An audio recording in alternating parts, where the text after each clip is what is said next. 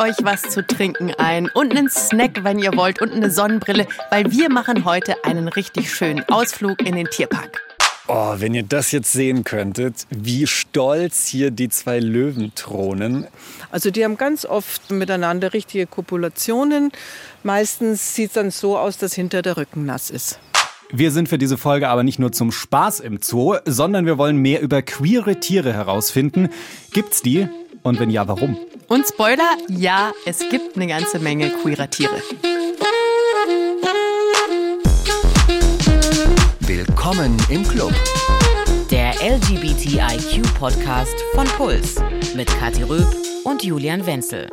Ich glaube, wir haben mit dieser Folge die halbe Puls-Redaktion wuschig gemacht, weil als klar wurde, dass Julian in den Tierpark Hellerbrunn darf, das ist bei uns hier in München, waren alle ziemlich äh, neidisch auf dich. Und gab es vielleicht auch Angebote? Ja, tatsächlich. Unsere Redakteurin Mila war so, ach, kann ich da nicht vielleicht doch mitkommen? Und also vielleicht kann ich mir auch irgendwie frei nehmen. Und dann musste ich sie enttäuschen, weil, nee, ich durfte leider nur alleine in den Tierpark. Aber du hast uns ja zum Glück was mitgebracht und zwar sehr, sehr viel Audiomaterial, weil du bist ja mit einer kleinen Mission losgestartet. Du solltest mehr über queere Tiere herausfinden. Also sowas wie, gibt es auch schwule, lesbische, bisexuelle oder Transtiere?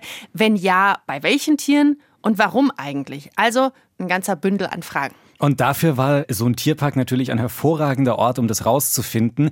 Es sind ja jetzt nicht alle Fans von Tierparks und Zoos. Das ist absolut nachvollziehbar. Für uns war es aber für die Folge ein sinnvoller Ort, um sich dort zu treffen, weil ich habe mir auch Verstärkung geholt.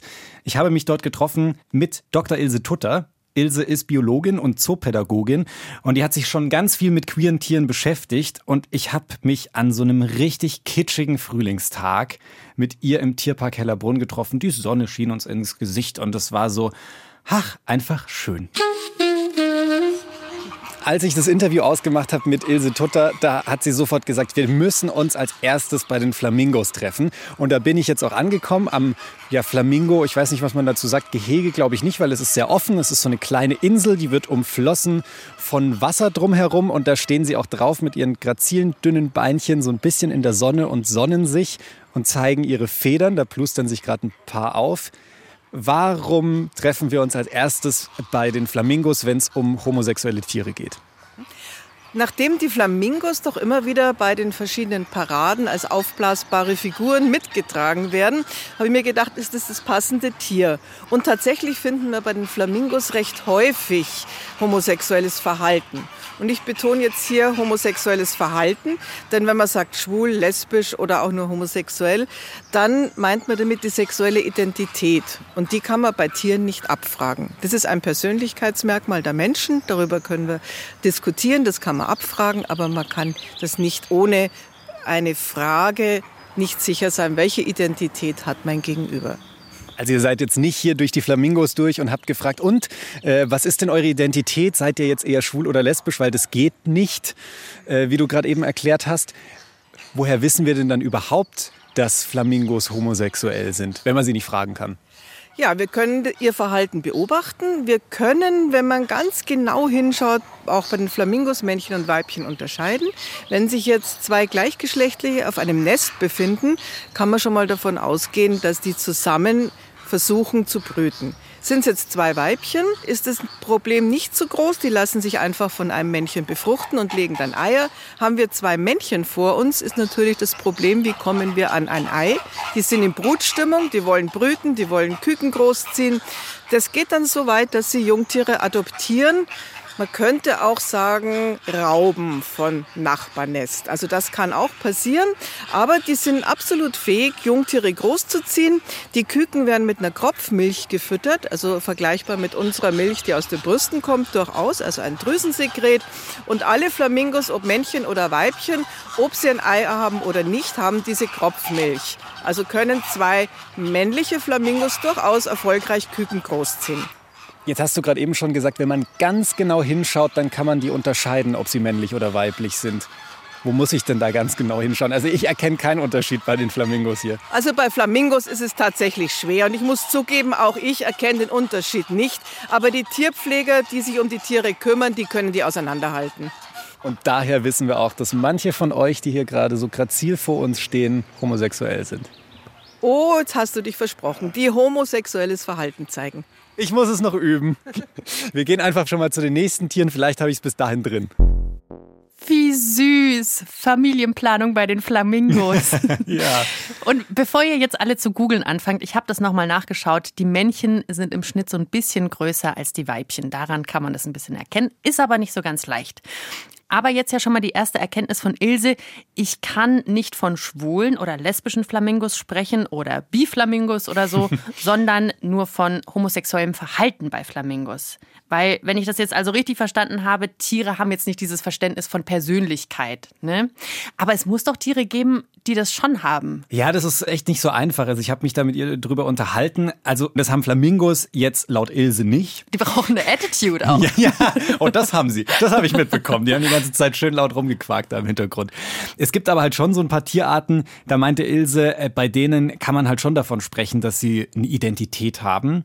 Bei den Schimpansen zum Beispiel. Also Menschenaffen liegt irgendwie ja so ein bisschen nahe, kann man sich schon ganz gut vorstellen und die schauen ja einen auch immer so an. Und zu denen sind wir auch als nächstes marschiert im Tierpark, aber ganz streng mit FFP2-Maske auf, weil auf die kann das Coronavirus auch überspringen. Und deswegen haben die jetzt seit über einem Jahr keine BesucherInnen mehr gesehen. Ich durfte aber ausnahmsweise an die Glasscheibe halt mit Maske. Wenn man denen ins Gesicht schaut, dann hat man immer das Gefühl, man schaut irgendwie sich selber an. Weil die ja so menschenähnlich sind. Deswegen gehe ich jetzt erstmal automatisch davon aus, bei denen gibt es doch 100 pro homosexuelles Verhalten. Ist es so? Genau, da hast du absolut recht. Wir haben hier Schimpansen, die uns schon zu sehr, sehr hohem Grade verwandt sind. Also diese Menschenaffen hier, die Schimpansen, sind eher in aggressiven Horden unterwegs, ganz im Gegensatz zu den Zwergschimpansen oder Bonobos. Da haben wir eine von Frauen geführte Gesellschaft und da wird jegliche Form von Konflikt mit Sex gelöst. Das, das klingt auch fast ein bisschen menschlich, muss ich sagen. Ich glaube, manche Leute wollen das auch so lösen. Ja, leider ist das nicht menschlich, sondern menschlich sind wir leider bei den Schimpansen, die alles mit Macht und Kraft und Krieg führen lösen, was die Zwergschimpansen nicht machen.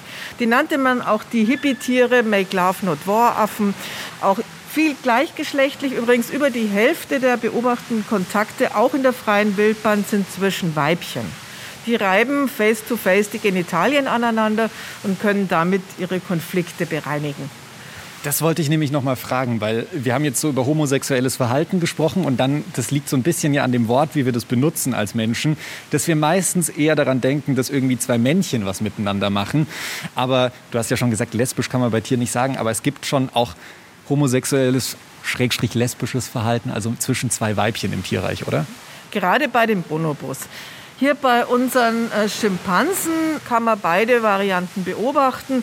Auch da wird Sex eingesetzt, weil es halt auch einfach Spaß macht, Sex zu haben. Lass ich so stehen. Da gibt's nichts hinzuzufügen. Jetzt wird uns hier auch gerade ein Hinterteil entgegengestreckt. Ich weiß nicht, ob das eine Aufforderung ist.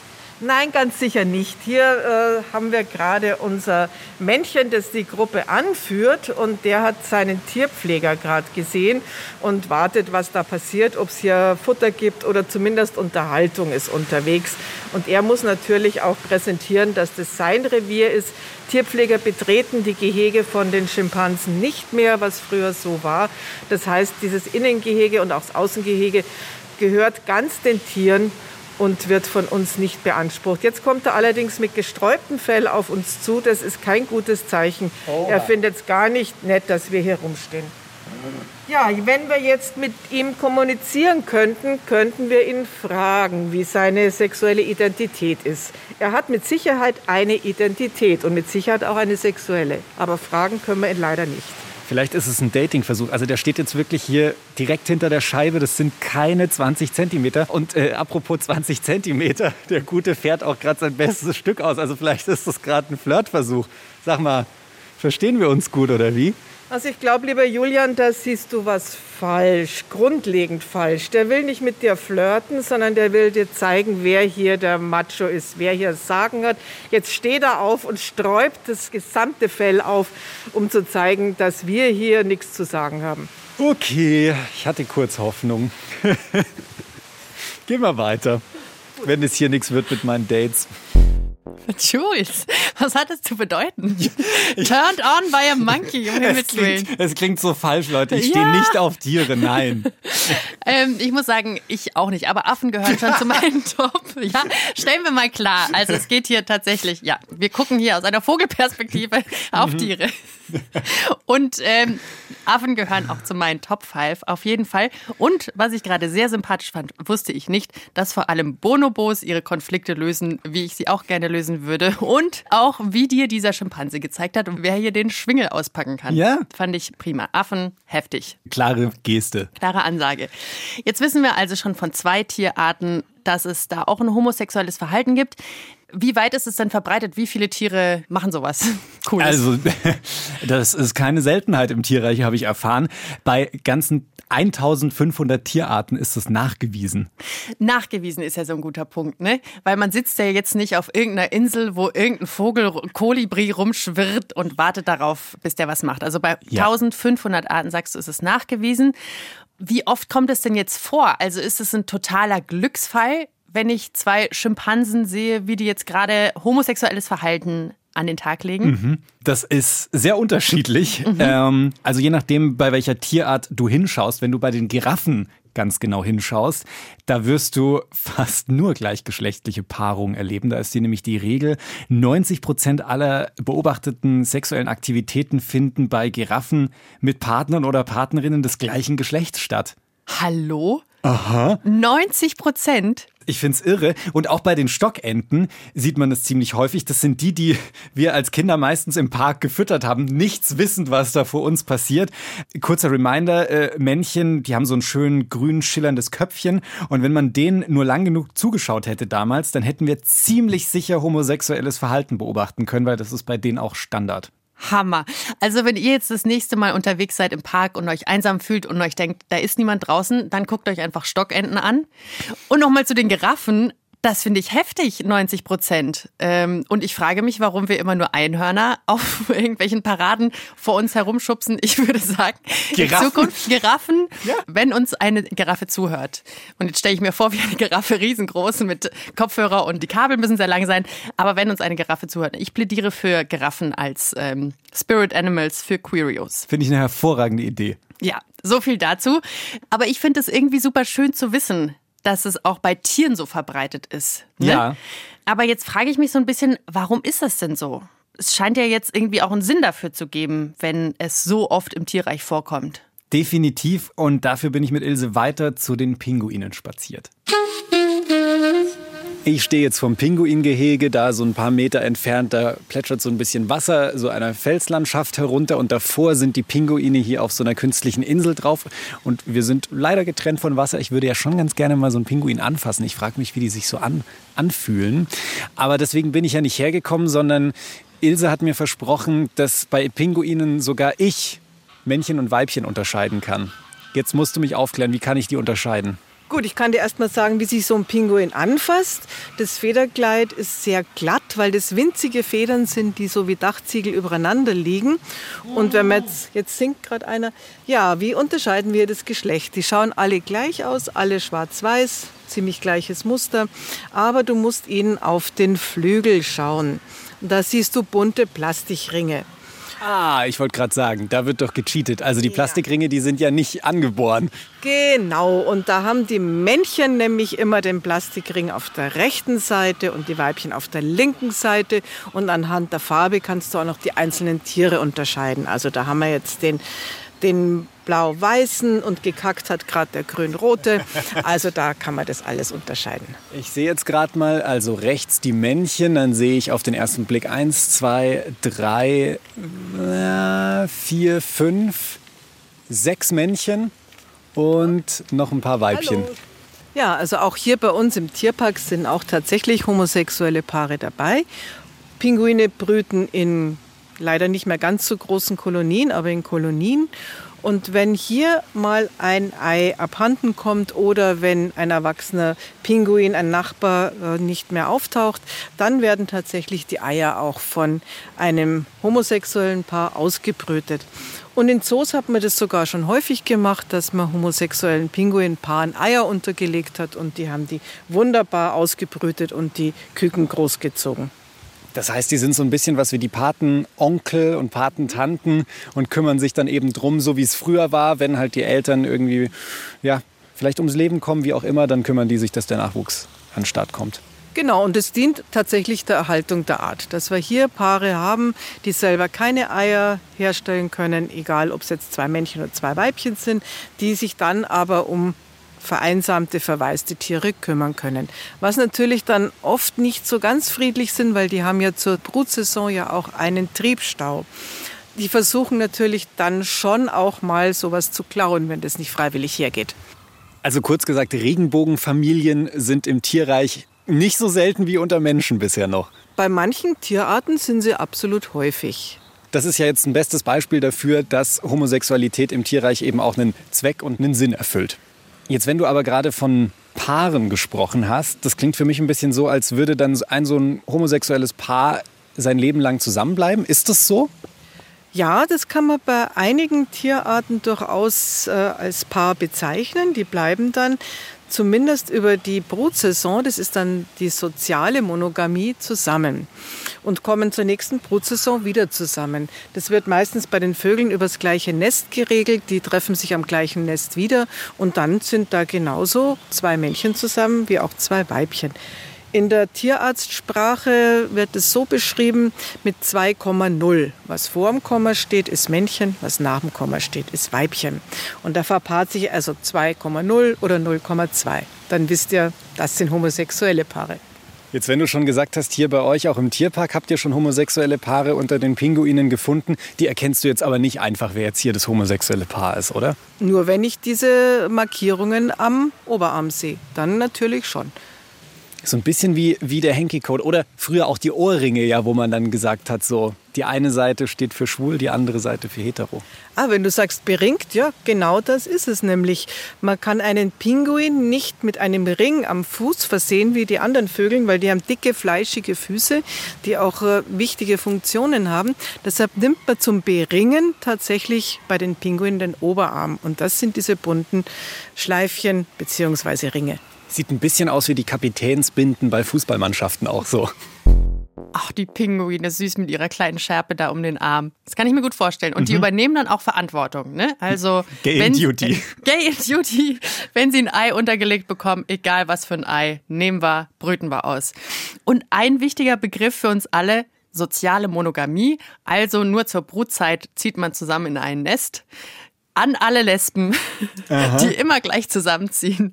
Kann man mal ein bisschen drüber nachdenken. Ich lasse das so stehen. Aber was ja jetzt auch noch super spannend ist, homosexuelles Verhalten dient tatsächlich der Arterhaltung bei einigen Tieren. Ne? Also das ist jetzt so die erste Antwort, was der Sinn von Homosexualität im Tierreich ist. Total. Und von homosexuellem Verhalten. So. Ach, sehr gut korrigiert. Äh, und einen anderen hat Ilse uns vorhin ja auch schon genannt. Äh, Spaß. Wer hätte es gedacht? Äh, also Sex macht auch einigen Tieren einfach Spaß und wenn halt gerade kein Tier vom anderen Geschlecht irgendwie zur Verfügung ist, warum nicht auch einfach Spaß haben mit dem eigenen Geschlecht? Auch da können wir uns wieder was abgucken. Sehr gute Einstellung. Ja. Gibt es jetzt aber noch andere Gründe für homosexuelles Verhalten? Oh ja, habe ich kennengelernt und zwar Stichwort Konfliktlösung beim Löwengehege. Oh, wenn ihr das jetzt sehen könntet, wie stolz hier die zwei Löwen thronen. Sie haben hier so einen kleinen Fels, auf dem sie liegen in der Sonne. Und also sie sind wirklich wie auftrapiert, als würden sie uns beide ja sich von ihrer besten Seite präsentieren wollen. Jetzt liegen die zwei, muss ich sagen, schon sehr nah beieinander. Also es sieht fast schon ein bisschen wie Schmusen aus. Ist das jetzt hier gerade homosexuelles Verhalten, was ich hier gerade beobachte, oder ist das einfach nur Sonnen? Naja, wenn du jedes friedliche Beieinanderliegen von zwei gleichgeschlechtlichen Individuen schon sexuell deuten willst, dann ja. Wisst mein Wunschgedanke. Ja, also ein bisschen erotisch ist es mit Sicherheit, weil die beiden haben sehr häufig sexuelle Kontakte hier. Äh, es sind Brüder aus dem gleichen Wurf und die beiden wunderschön ausgebildete Mähnen, also stattliche Männer eigentlich, haben aber noch nie eine Frau gesehen außer ihrer Mutter. Also die warten hier noch, dass die neue äh, Löwenanlage entstehen wird. Dann wird überlegt, äh, wie wir die dann zusammenbringen kann. Aber im Moment sind sie sehr friedlich und ihre gegenseitige Loyalität wird über Sex bekundet. Also die haben ganz oft miteinander richtige Kopulationen. Meistens sieht es dann so aus, dass hinter der Rücken nass ist. Wie viel Zeit haben wir denn? Wie, wie lange müssen wir denn hier stehen bleiben, damit wir sowas beobachten können? Also wenn ich jetzt schaue, wie sie gerade friedlich da liegen, da ist kein Grund jetzt für irgendwelchen Sex. In dem Fall hat nämlich das Sex meistens Grund, dass es irgendwas gibt, was der eine hat und der andere haben will oder dass gerade diskutiert wird auf diesem Wege, wer ist der Stärkere. Das wäre eher ein Grund für Sex. Aber so friedlich in der Sonne, da kuschelt man sich aneinander und das ist ausreichend. Jetzt hast du gerade eben schon so schön beschrieben, die stolze Mähne, die die beiden haben, so richtige Männchen. Da hätte man jetzt auch denken können, mal so richtige Männchen, Machos vielleicht, die neigen vielleicht eher zur Homophobie. Das ist ja was, was unter uns Menschen super verbreitet ist. Gibt es das eigentlich auch im Tierreich? Also da würde ich jetzt ganz spontan sagen, so ein Blödsinn. Das ist menschliche Kultur, menschliche Tabuisierung von Verhalten, das jetzt äh, nicht das häufigere ist, sondern von Minderheiten. Also da würde ich einfach schlichtweg sagen, nein. Wo soll ein Tier die Idee herhaben, dass das ein schlechtes Verhalten ist? Jetzt haben wir schon ganz viel über homosexuelles Verhalten gesprochen. Zum Thema queer gehört ja aber noch deutlich mehr. Wie schaut es denn mit bisexuellem Verhalten aus bei Tieren? Ein Großteil, was wir jetzt über homosexuelles Verhalten gesprochen haben, ist tatsächlich bisexuelles Verhalten. Da ist das homosexuelle Verhalten auch immer wieder mal mit drinnen. Aber wenn es dann tatsächlich an die Fortpflanzung geht, wäre wir ein heterosexuelles Verhalten. Das brauchen wir ja zur Arterhaltung, sonst würden die ja aussterben. Also ich würde sagen, das meiste ist bisexuelles Verhalten und das kommt bei den meisten Tierarten vor. Wenn wir jetzt dann schon hier den Regenbogen komplett anschauen, wie der im Tierreich auch mit verteilt ist, wie schaut es denn mit Tieren aus, die trans sind oder die inter sind vielleicht? Ja, da müssen wir einfach nur bei den Fischen noch mal vorbeischauen. Da kann ich dazu einiges erzählen. Auf zu den Fischen. Sehr cool. Und wir sprechen ja eigentlich heute über queere Tiere und bis jetzt haben wir vor allem Tiere mit homosexuellem Verhalten kennengelernt. Aber auf eine Sache will ich noch eingehen, damit es nicht untergeht. Erinnert euch an den Satz, es gibt keine Homophobie im Tierreich. Mhm. Wir Menschen sind also jetzt die Einzigen, die diesen absoluten Blödsinn in die Welt gesetzt haben. Und dabei, und das finde ich so spannend, sind ja ganz, ganz viele queerphobe Argumente aus der Biologie. Also aller Homosexualität ist unnatürlich. Wenn jetzt alle homosexuell werden würden, dann kann sich die Menschheit nicht erhalten und solche Sachen. Also wenn ihr sowas hört, natürlich absoluter Humbug und jetzt lernen wir, dass Homophobie einfach nur angelernt ist. Ja, und Homophobie bei Menschen ist schon auch so ein bisschen der Grund dafür, weshalb das Ganze ganz schön lange gedauert hat, bis überhaupt mal ja homosexuelles Verhalten im Tierreich erforscht wurde, weil es einfach nicht als wissenschaftlich galt, sich mit Homosexualität im Tierreich zu befassen und unsere Kollegen von der Arte Serie Wer nicht fragt, stirbt dumm haben das mal zusammengefasst haben in der Natur schon sehr früh eindeutig homosexuelles Verhalten beobachtet. Hm, was tun denn die beiden Affenmännchen da? Doch aus Unwissenheit oder aus Scham behielten sie erstmal ihre Beobachtungen für sich. Äh, ich nehme mal an, er klopft ihm den Rücken, weil er sich an irgendwas verschluckt hat. Hm? Glücklicherweise untersuchte im Jahre 1999 Bruce Batchmill das Ganze endlich mit der gebotenen Seriosität. Und er teilte die Verhaltensweisen in vier Kategorien ein. Kategorie 1, schwules Verhalten in seiner soften Form. Etwa zwei männliche Vögel beim Paarungstanz. Na, Alter, hast du gesehen, meine neue Alter, das Treter? Was? Kategorie 2, schwules Verhalten in der soften Form, aber mit Körperkontakt. Etwa zwei knutschende Affenweibchen. Du bist aber auch eine hübsche Schnalle. Kategorie 3, schwules Verhalten mit Körperkontakt, aber nicht mehr soft. Etwa das Penisfechten, bei dem die Affen ihre Geschlechtsteile gegeneinander schlagen. Kategorie 4. Eindeutig homosexuelle Paare wie diese Humboldt-Pinguine. Na, wie sieht's aus? Ich reiß mir hier umsonst den Allerwertesten auf. Er will einfach nicht schlüpfen. Ich bin so ein schlechter Vater. Aber nicht doch, Horsti. Die Männchen brüten tatsächlich Steine, als ob es Eier wären. Ja, da sind wir wieder bei den Pinguinen von vorhin. Und an der Stelle, ich habe mich, seitdem wir diesen Podcast machen, gefreut auf den Moment, wann ich endlich mal eine Folge von Wer nicht fragt, stirbt dumm hier unterbringen kann. Großen Shoutout an die Kolleginnen von dieser Serie. Ich liebe sie. Sehr gut. Du warst ja jetzt aber eigentlich auf dem Weg zu den Fischen, wenn ich mich richtig erinnere, mhm. weil neben homosexuellem Verhalten gibt es eben auch queere Lebensweisen in der Tierwelt. Puh, jetzt sind wir hier im Aquariumbereich angekommen. Und ich muss gleich mal sagen, mir beschlägt sofort die Brille. Es ist deutlich wärmer und eine deutlich höhere Luftfeuchtigkeit. Und ich stehe jetzt hier vor einem großen Aquarium und da sehe ich sie schon. Ich sehe einen kleinen Nemo vor mir, einen kleinen Clownfisch. Und das ist jetzt, wie Ilse mir erzählt hat, eines der Beispiele dafür, für Tiere, die auch trans sein können. Also Julian hat gesagt Clownfisch. Das ist natürlich nicht der Nemo aus dem Film, weil wenn du richtig zählen könntest, Julian, der hat nur einen Streifen und Ja, der okay. Clownfisch hat drei Streifen. Aber es ist ein naher Verwandter. Das sind alles Anemonenfische und die sind zu Beginn ihres Lebens Männchen, das ist also das kleine Tier, und werden dann im Lauf ihres Lebens zu Weibchen. Und zwar dann, wenn das Weibchen stirbt, weil es ist ja älter und muss ständig Eier legen. Irgendwann stirbt das Weibchen und dann wird das dominante, also das vorherrschende Männchen zum Weibchen und sucht sich ein neues kleines Männchen. Das Männchen muss auf die Eier aufpassen, das können wir hier sogar beobachten. Da in dieser großen Seeanemone am Rand haben sie ihre Eier und die Nesselarme gehen auch über das Gelege drüber und sie kuscheln schön in ihre Anemone. Und das, das musst du mir jetzt nochmal erklären, wie das vonstatten geht, weil du jetzt so schnell gesagt hast, naja, und dann wechseln die ihr Geschlecht. Wie geht das? Also bei Fischen sind beide Geschlechter angelegt. Und die bilden sich dann im Erwachsenwerden, also im Geschlechtsreifwerden, bildet sich dann eins der beiden Geschlechter aus. Also es kann bei Fischen auch andersrum sein, dass sie zu Beginn des Lebens Weibchen sind und zu Männchen werden. Das ist bei den Moränen der Fall, bei den Geistermoränen, bei den Lippfischen. Oder manchmal bilden Fische sogar die Geschlechter nach Bedarf aus. Kann auch vorkommen. Nach Bedarf heißt dann, das habe ich nämlich schon mal gelesen, dass wenn zum Beispiel in der Kolonie viel mehr Weibchen vorhanden sind, dass dann die Weibchen zu Männchen werden, damit das so das Verhältnis wieder ausgeglichen ist. Also wenn dann zu viele Weibchen da sind, dann unterdrückt es die weiblichen Geschlechtsorgane und es bilden sich die männlichen aus. Verrückt. Total clever. Da sieht man, dass es ja auch eine ganz klar biologische Funktion in dem Fall hat. Dass es sinnvoll ist, dass es so angelegt ist zum Erhalt der Art. Auf jeden Fall. Also auch, dass zuerst die Männchen, die kleineren, zarteren, sich auch um die Eier kümmern und da die Arbeitsteilung entsteht und die Weibchen, wenn sie abgearbeitet sind und alt sind, natürlich dann den natürlichen Weg gehen und dann das immer noch kräftige Geschlechtstier zum Weibchen wird und Eier ausbildet. Aha. Die kleinen, zarten Männchen passen auf die Eier auf. Das macht doch auch der Papa von Nemo, ne? Der Stimmt, passt ist auf im die Film Eier auch auf. so, ja. Genau. Ich würde sagen, ab in ein U-Boot, wir ziehen auf den Meeresgrund. Coole Regeln da unten.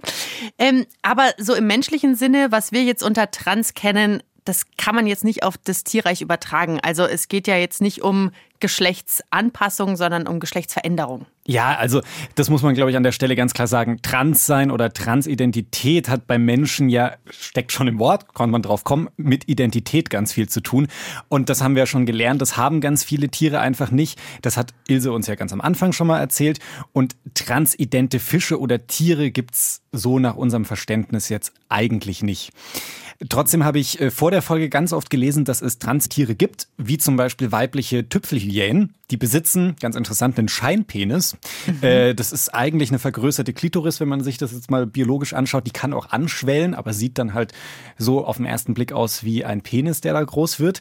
Und äh, das Weißmagazin sagt dazu, das macht die weiblichen Tüpfelhyänen zu den offiziellen Transfrauen des Tierreichs. Ja, kann man so sagen, muss man aber auch nicht, ist nämlich auch so ein bisschen mein Eindruck, auch unter BiologInnen wird der Begriff Transsexualität im Tierreich eher schwammig und jetzt nicht sonderlich einheitlich verwendet. Und was man da schon sagen muss, ist, das hat nur wenig mit Transidentität oder Trans allgemein zu tun, so wie wir das jetzt unter Menschen verwenden. Ja, und dann könnte man ja jetzt auch nochmal den Begriff Inter in den Raum schmeißen. Ne? Ja. Also ich glaube, die Grenzen sind da vielleicht nicht so klar gezogen, weil die Fische haben ja dann wahrscheinlich so unterschiedlich angelegte Geschlechtsorgane. Ne? Ja, ja, richtig. Also das lässt sich auf keinen Fall auf unsere menschlichen Begriffe übertragen. Ich bin da auch auf den Begriff Hermaphroditismus gestoßen. Das trifft zum Beispiel auf Fische zu. Das heißt, wenn zum Beispiel eben schon weibliche und männliche Geschlechtsmerkmale angelegt sind, sich aber dann unterschiedlich ausbilden können und sich das auch im Laufe des Lebens verändern kann. Das bezeichnet man eben als Hermaphroditismus. Aber an der Stelle auch nochmal ein ganz, ganz großer Disclaimer. Das lässt sich eben so nicht auf intergeschlechtliche Menschen übertragen. Da rät die Interberatungsstelle auch als Bezeichnung für Menschen hat der Begriff Hermaphroditismus häufig einen abwertenden Beiklang. Als Selbstbezeichnung kann er positiv belegt und selbstermächtigend aber angeeignet werden. Okay, Vielen Dank dafür. Das heißt jetzt also, es gibt auf jeden Fall noch mehr queere Tiere, nicht nur homosexuelles Verhalten. Aber jetzt habe ich noch eine Frage. Ich habe super viel über queere Tiere gelernt, wie sie unter der Regenbogenflagge leben und sich regen. Aber kann ich aus der ganzen Sache jetzt auch Schlüsse ziehen für uns Menschen? Jetzt waren wir hier gut zwei Stunden unterwegs. Es wird mal Zeit, sich hinzusetzen und eine Pause zu machen. Jetzt kommt ja durchaus immer mal wieder das Argument, naja, also Homosexualität, das ist doch was Widernatürliches, also sowas Schreckliches. Wenn ich hier diese Führung mit dir gemacht habe, habe ich den Eindruck, uh -uh, ist überhaupt nichts Widernatürliches. Was würdest du also den Leuten als bestes Gegenargument mitgeben, wenn man mal wieder so ein Blödsinn hört? Ich würde sagen, dass wir das von unseren Vorfahren und jetzt unseren nächsten Verwandten mit Sicherheit mitbekommen haben, dass wir auch zu einem geringeren Prozentsatz, aber auf jeden Fall zu einem ganz natürlichen Prozentsatz homosexuelles Verhalten in uns haben. Take that. Und damit Mike Drop aus dem Tierpark Hellerbrunn. Es ist so schön, mal hier wieder zu sein.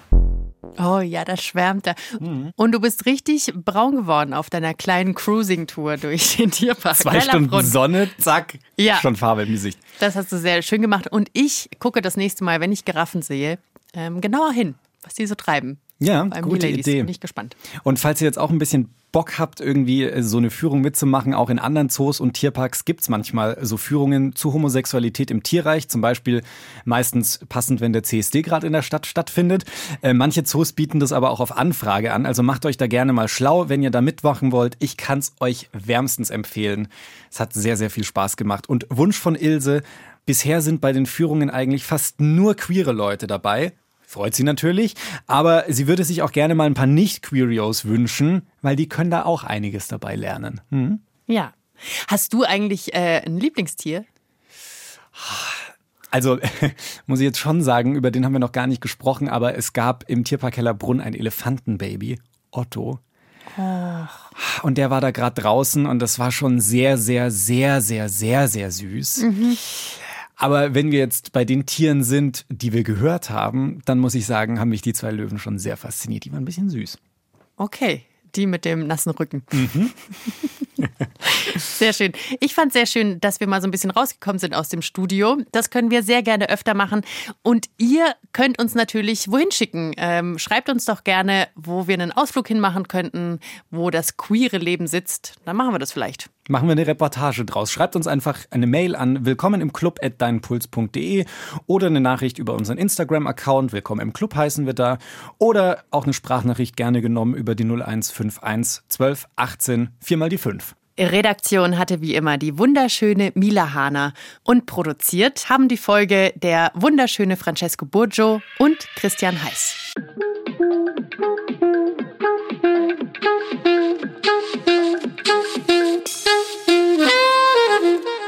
Puls.